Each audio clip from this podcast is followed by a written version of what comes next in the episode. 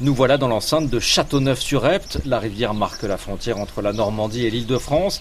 Et cette place forte fut construite juste en face d'un château français aujourd'hui disparu, à une époque où la Normandie appartenait à la couronne d'Angleterre.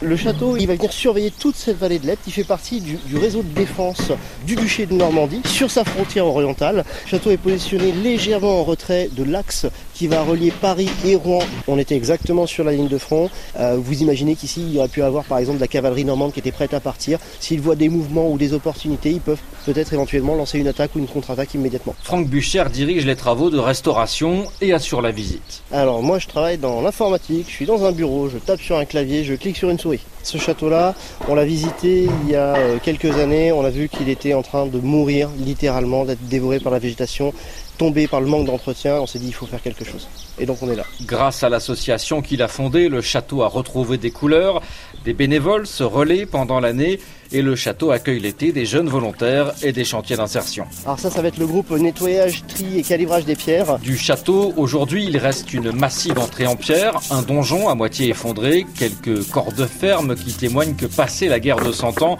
le lieu a perdu tout intérêt stratégique et un mur d'enceinte que les jeunes bénévoles du jour s'emploient à consolider. Là, ça bouge pas oh là, T'as vu, j'ai bougé tout petit bout, il y a tout qui bouge. Euh, Au-dessus, ça a bougé un peu. Ça a bougé un peu L'objectif, c'est d'arriver à tous les monter en sécurité pour remonter proprement sans que ça nous tombe dessus. Casque et chaussures de chantier obligatoires pour tout le monde. L'urgence, pour l'instant, c'est de sauver les murs avec l'espoir de pouvoir mener un jour des fouilles archéologiques en bonne et due forme qui permettraient d'enterrer certains débats. Et certains historiens supposent qu'une version primitive de ce château serait euh, une première construction en bois euh, ordonnée par Roland le Viking. Euh, c'est un chef viking, on ne sait pas s'il est norvégien ou, ou danois, qui a pactisé avec le roi de France à Saint-Clair-sur-Epte, donc juste en face, en 911. C'est la création du duché de Normandie. Et en 1097, on sait par contre qu'il y a une fortification importante par Guillaume le Roux, le fils de Guillaume le Conquérant, euh, qui vient ériger euh, réellement les défenses du château. Est-ce que c'est tout en bois, est-ce que c'est tout en pierre?